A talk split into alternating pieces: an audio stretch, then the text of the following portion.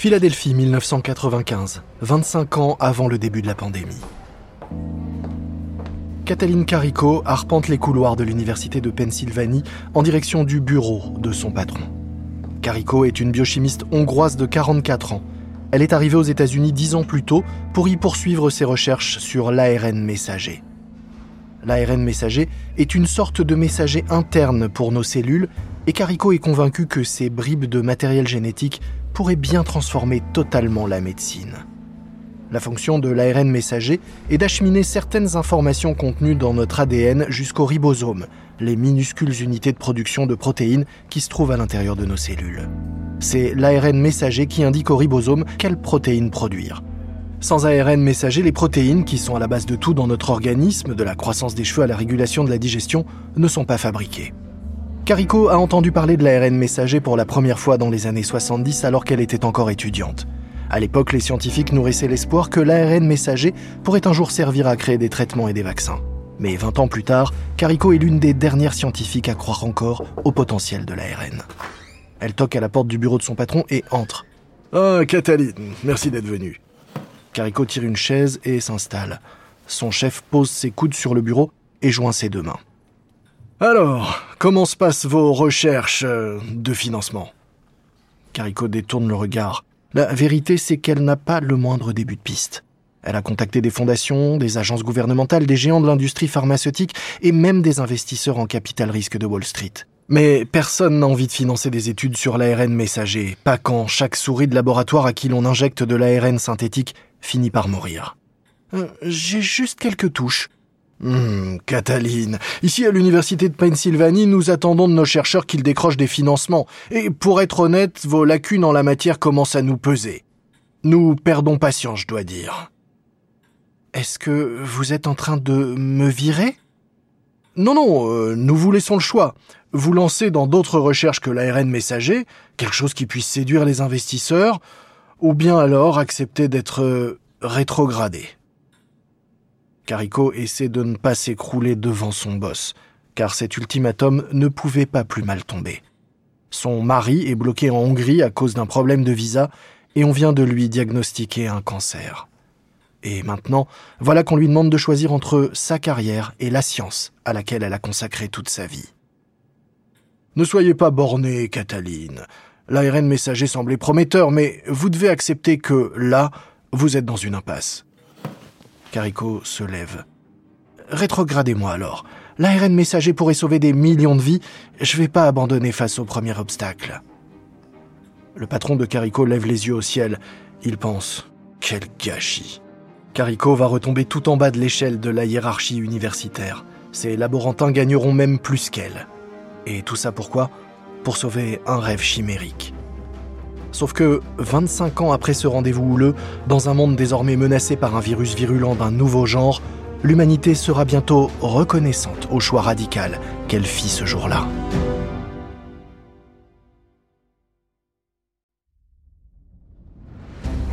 Vous écoutez Guerre de business de Wandery. Je suis Lomik Guillot.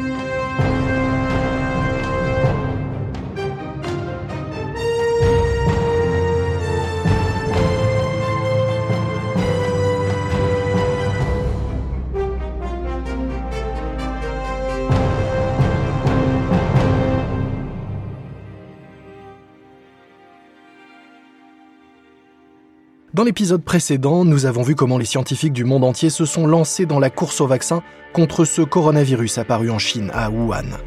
Deux compétiteurs semblent déjà faire la course en tête, Moderna et BioNTech, deux startups qui espèrent bien réussir à éradiquer le coronavirus à l'aide de la technologie de l'ARN messager.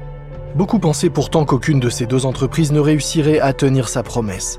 Cela fait plus de 50 ans que les scientifiques vantent le potentiel de l'ARN messager, mais aucun traitement à base d'ARN n'a jamais été mis sur le marché et les investisseurs se sont débarrassés de leurs actions Moderna et BioNTech. Mais après une décennie de recherche dans l'ombre, la crise du Covid va mettre l'ARN messager en lumière. Sauf que rien n'aurait été possible sans le combat acharné d'une femme pour la science. Vous écoutez le deuxième épisode de notre série, Le cycle de la hype.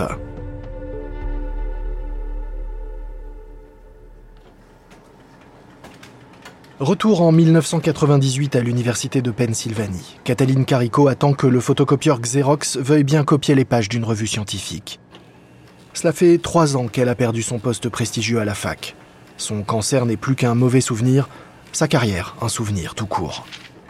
Alors qu'elle s'apprête à photocopier une nouvelle page de la revue, un homme entre dans la pièce. C'est un quadra que Carico n'avait encore jamais vu là. Bonjour, vous en avez pour longtemps? J'ai une photocopie urgente à faire. Carico fronce les sourcils. Elle en a marre que des personnes qui ne savent pas qui elle est la prennent systématiquement pour une secrétaire.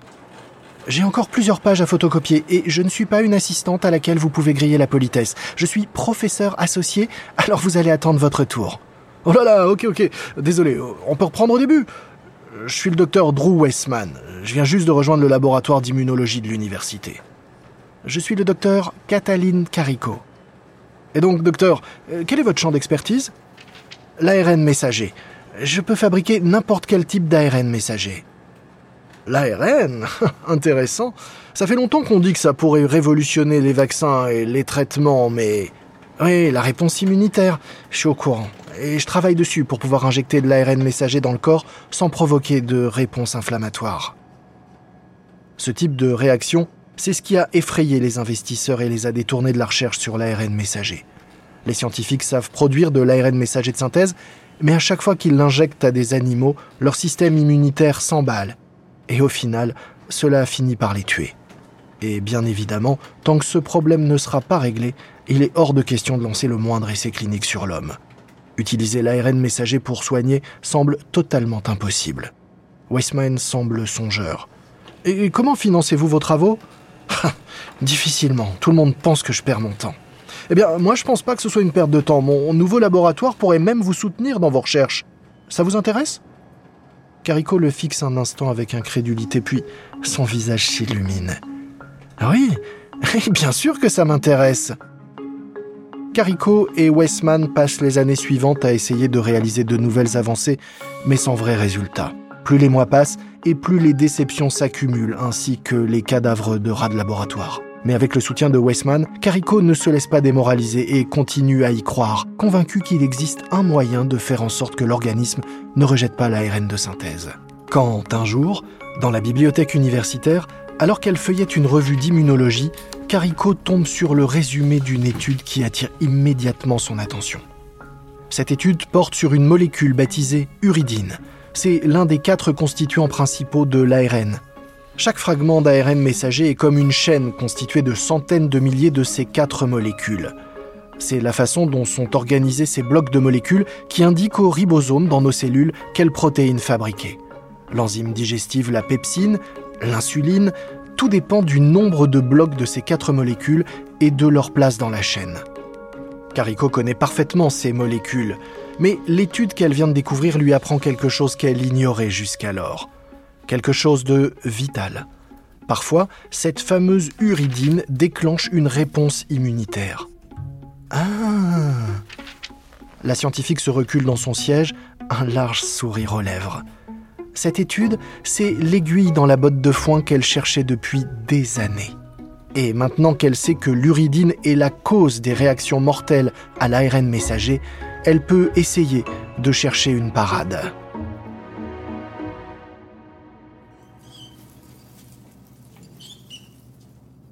Nous sommes en 2005 et dans leur laboratoire, Carico et Weissman observent les souris blanches qui s'agitent dans leur cage. Ces souris sont les premières à avoir reçu leur ARN messager nouvelle formule. Dans ce nouvel ARN de synthèse, les chercheurs ont remplacé l'uridine par une molécule quasi identique. Et ils espèrent bien que cette substitution va régler le problème de réponse immunitaire démesurée qui a bloqué leur progrès pendant des années. Carico regarde sa montre. Ça fait déjà une demi-heure. Westman se penche pour observer de plus près les souris qui font le tour de leur cage en reniflant. S'il devait y avoir une réaction, elle aurait déjà eu lieu. Mais on dirait qu'elles vont toutes bien Parfaitement bien L'ARN messager est immunogène. Ça fonctionne. On l'a fait, Cataline. On a vraiment réussi.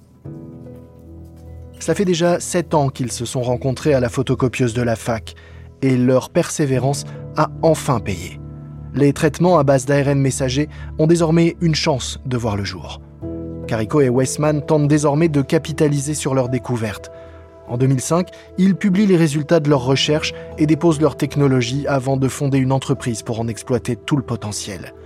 Mais personne ne s'y intéresse. La communauté scientifique a pratiquement oublié l'ARN messager et presque personne n'a fait attention à leur récente découverte.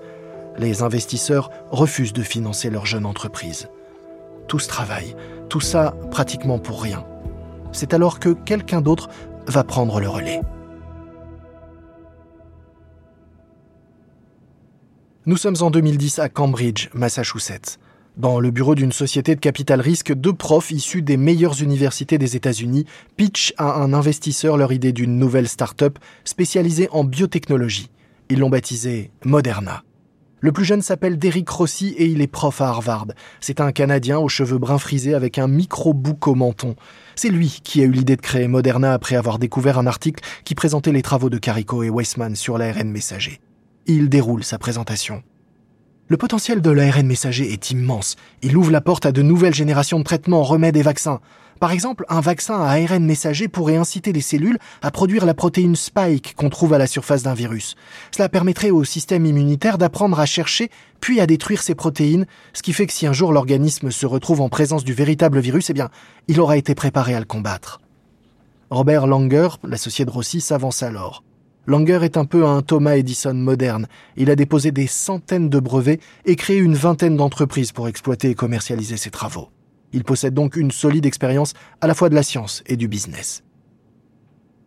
Créer un nouveau vaccin à ARN messager est aussi très rapide, parce qu'une fois qu'on connaît la structure de la protéine spike, il faut que quelques jours pour créer le brin d'ARN messager nécessaire pour la faire reproduire par les cellules. Avec l'ARN messager, mettre au point de nouveaux médicaments ne prendrait que quelques semaines contre des mois, voire des années. Mais l'investisseur potentiel a d'abord une question. J'aimerais être sûr de bien comprendre. Vous dites que l'ARN messager serait, disons, comme un bout de code informatique pour le corps humain Vous modifiez le code pour modifier la réaction de l'organisme, c'est bien ça? Euh, oui, c'est une analogie qui semble pertinente. Et donc, votre ARN messager de synthèse est toujours fabriqué avec les quatre mêmes molécules? Oui, c'est cela. Les ingrédients et le processus de fabrication de l'ARN messager ne changent pas, quelle que soit la maladie que vous voulez traiter. Bien calé dans son fauteuil, l'homme d'affaires prend peu à peu conscience de l'immense potentiel que cela représente. Car avec l'ARN messager, non seulement il sera possible de mettre plus rapidement au point de nouveaux traitements, mais surtout il sera possible de produire des traitements différents sur une seule et même ligne de production. Une même usine pourrait ainsi produire toutes sortes de traitements à base d'ARN messager. Il ne sera plus nécessaire de tout modifier pour produire un nouveau médicament. Les économies potentielles et le gain en flexibilité et productivité sont énormes. On parle de milliards de dollars, de dizaines de milliards, peut-être même de centaines de milliards en fait. Ainsi, il pourrait même devenir rentable de développer et produire des traitements pour des maladies rares, puisqu'il ne serait plus nécessaire de construire toute une ligne de production juste pour un traitement qui ne concernerait qu'un tout petit nombre de patients. Potentiellement, il deviendrait même possible d'imaginer des traitements sur mesure pour cibler les cellules cancéreuses d'un seul individu. L'investisseur détaille les deux professeurs. Et où est le piège? Langer répond. La difficulté, c'est le temps et l'argent. Pour l'instant, les recherches sur l'ARN messager se sont cantonnées à des essais à petite échelle en laboratoire. Pour passer de ces expérimentations à une production de masse de traitement, il y a encore du travail et des développements à faire. C'est comme cuisiner un repas pour deux et nourrir tout un pays. Moderna va avoir besoin de temps et d'argent pour mettre au point un process efficace et permettre au traitement de passer les phases d'essai et arriver sur le marché. Mais en retour, le gain potentiel est immense. L'investisseur potentiel passe le reste de la soirée à essayer de trouver une faille dans le business plan de Moderna, mais sans succès. Car en réalité, c'est le genre d'occasion qui ne se présente qu'une fois dans la vie. Totalement réinventer l'industrie pharmaceutique, une idée qui vaut des milliards. Le lendemain, il annonce aux deux associés qu'il est d'accord pour aider Moderna à se lancer. Mais il sait que la jeune entreprise va avoir besoin d'un vrai patron, pas uniquement de scientifiques. Un PDG qui pourrait à la fois vendre du rêve aux investisseurs tout en s'assurant de faire progresser la science. Et il connaît justement la personne idéale.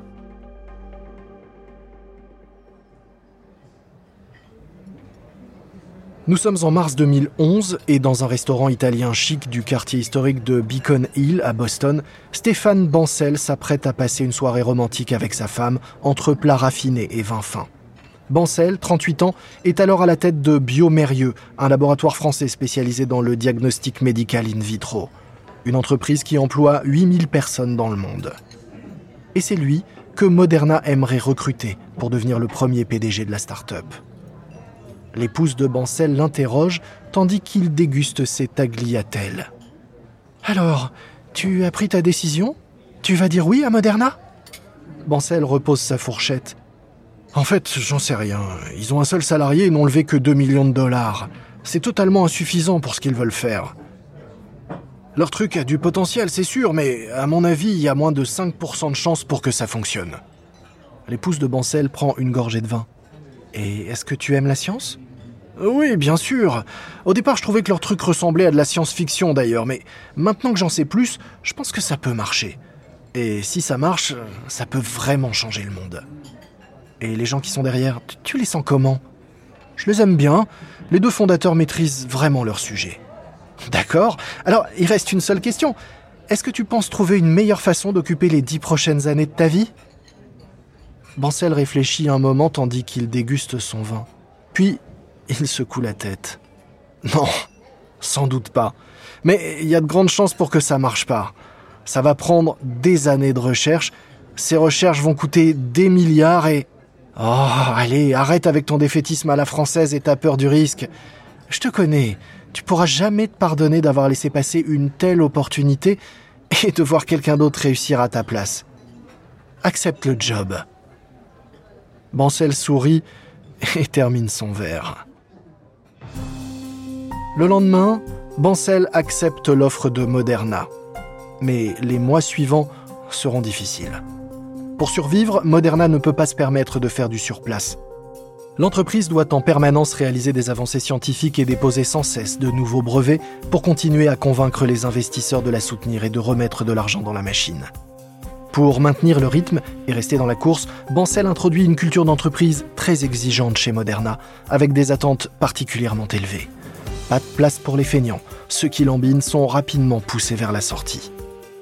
Bancel sait aussi parler aux investisseurs et les convaincre.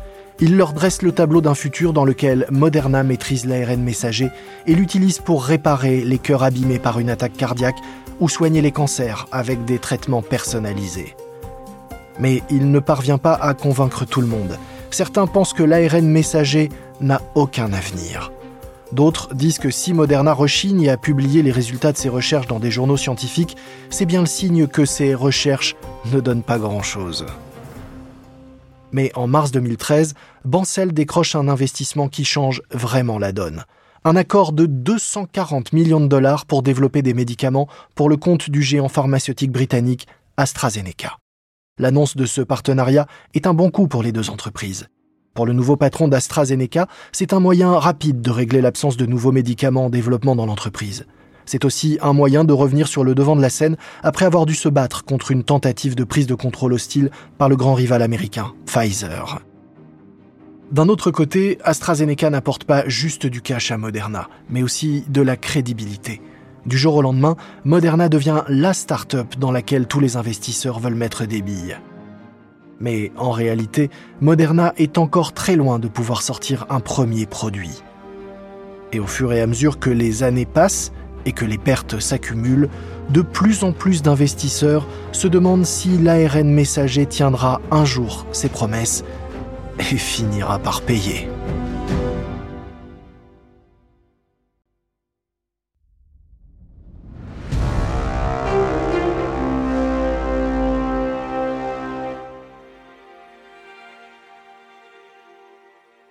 Février 2017, au siège de Moderna à Cambridge, Massachusetts.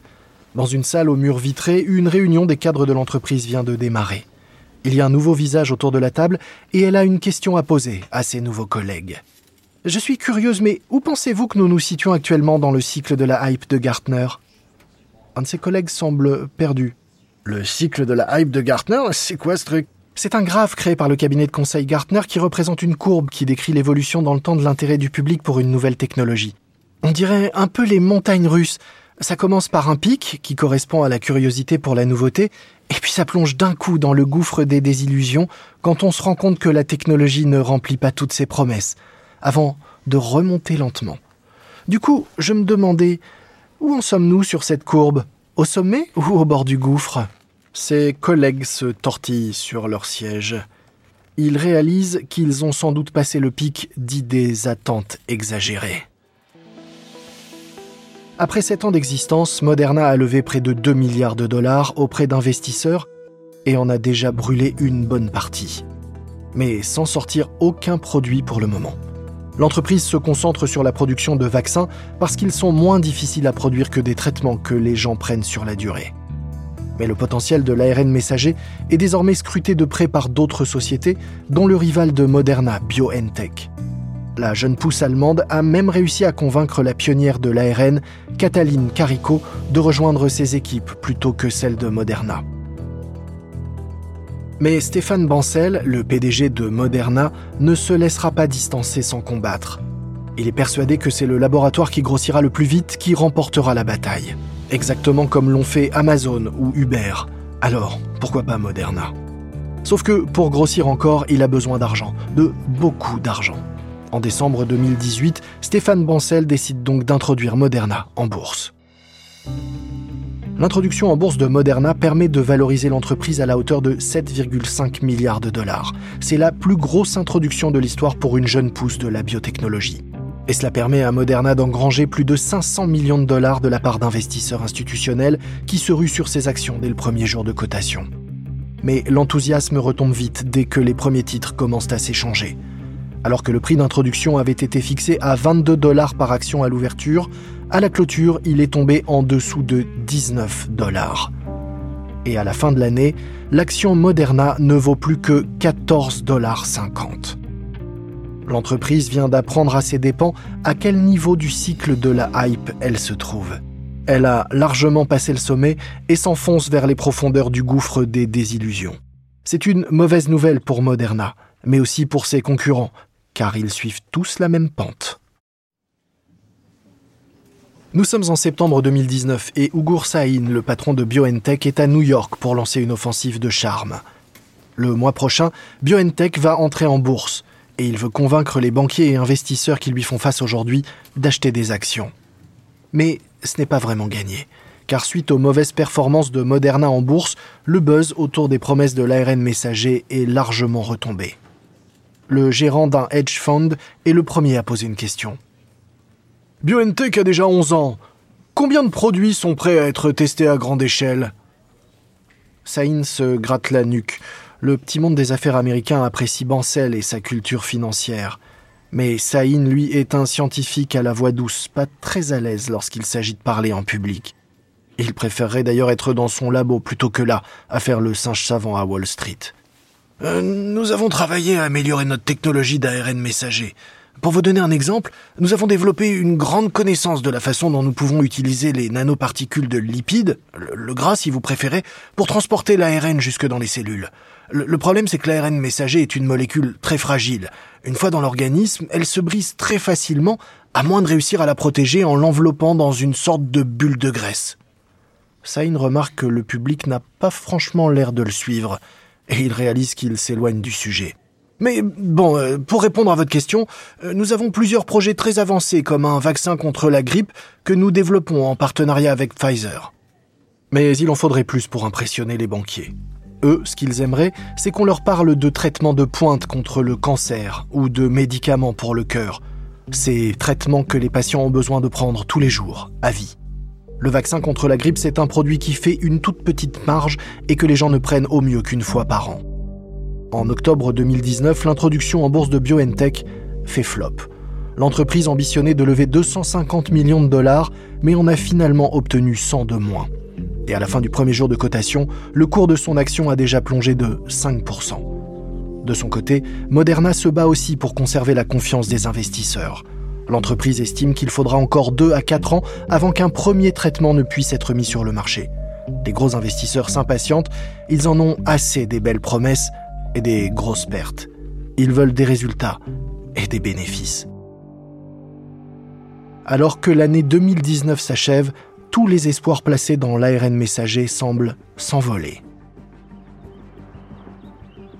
Nous sommes le 7 janvier 2020, dans le sud de la France. Stéphane Bancel, le PDG de Moderna, est en vacances sur la côte d'Azur. Et comme souvent, alors que le jour se lève à peine, lui est déjà debout, bien avant sa femme et ses enfants. Il s'est faufilé hors de la chambre, jusque dans la cuisine, pour se préparer un petit déjeuner et se tenir au courant de l'actualité. Par la fenêtre, il aperçoit des mouettes virevolter au-dessus de la Méditerranée et les premiers rayons de soleil se dessiner au-dessus de la ligne d'horizon. Il touille son thé noir tout en faisant défiler les titres du Wall Street Journal sur son iPad. Ce jour-là, l'actualité tourne autour des incendies de forêt dévastateurs en Australie, des tensions grandissantes entre les États-Unis et l'Iran et de la mise en examen d'Harvey Weinstein pour viol et agression sexuelle à Los Angeles. Mais tout à coup, alors qu'il arrive au bout des nouvelles du jour, un titre retient son attention. Il est écrit Les autorités sanitaires travaillent pour essayer de résoudre l'épidémie provoquée par le mystérieux virus chinois. Il s'agit d'un virus inconnu qui provoque des symptômes de type pneumonie, apparu à Wuhan, une ville du centre de la Chine. Stéphane Bancel envoie immédiatement un email à Barney Graham, le directeur adjoint du Vaccine Research Center du gouvernement américain. Il y a quelques semaines, Graham a accepté d'aider Moderna à tester la rapidité avec laquelle l'entreprise pourrait développer un vaccin contre une hypothétique pandémie. Salut Barney, as-tu des informations à propos du virus de Wuhan en Chine? Est-ce que ça pourrait être l'occasion de lancer notre test pour un vaccin anti-pandémie? Quelques heures plus tard, Graham lui répond. Non, je n'ai aucune information à ce sujet, sauf qu'il s'agit d'un coronavirus. Et oui, en effet, ça pourrait être l'occasion de démarrer notre test. L'arrivée de ce coronavirus met Moderna et Pfizer sur le grill. Le temps des études et de la recherche est désormais révolu. Il est maintenant largement temps pour l'ARN messager de faire enfin ses preuves. Dans le prochain épisode, les producteurs de vaccins cherchent des partenaires pour en assurer la fabrication. Le monde se confine et les premiers essais sur l'homme débutent enfin. J'espère que vous avez apprécié ce deuxième épisode de la course au vaccin, la nouvelle série de guerre de business de Wandery. Une remarque à propos des dialogues entendus dans cet épisode, comme nous ne pouvons pas savoir exactement ce qu'il s'est dit, il s'agit de reconstitutions, mais elles ont été réalisées grâce à notre important travail de documentation.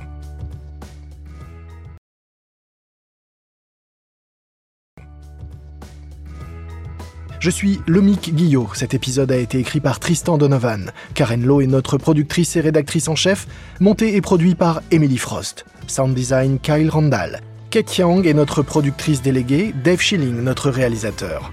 Production exécutive Jenny Lower Beckman et Marshall Lewy. Une série créée par Hernan Lopez pour Wandery.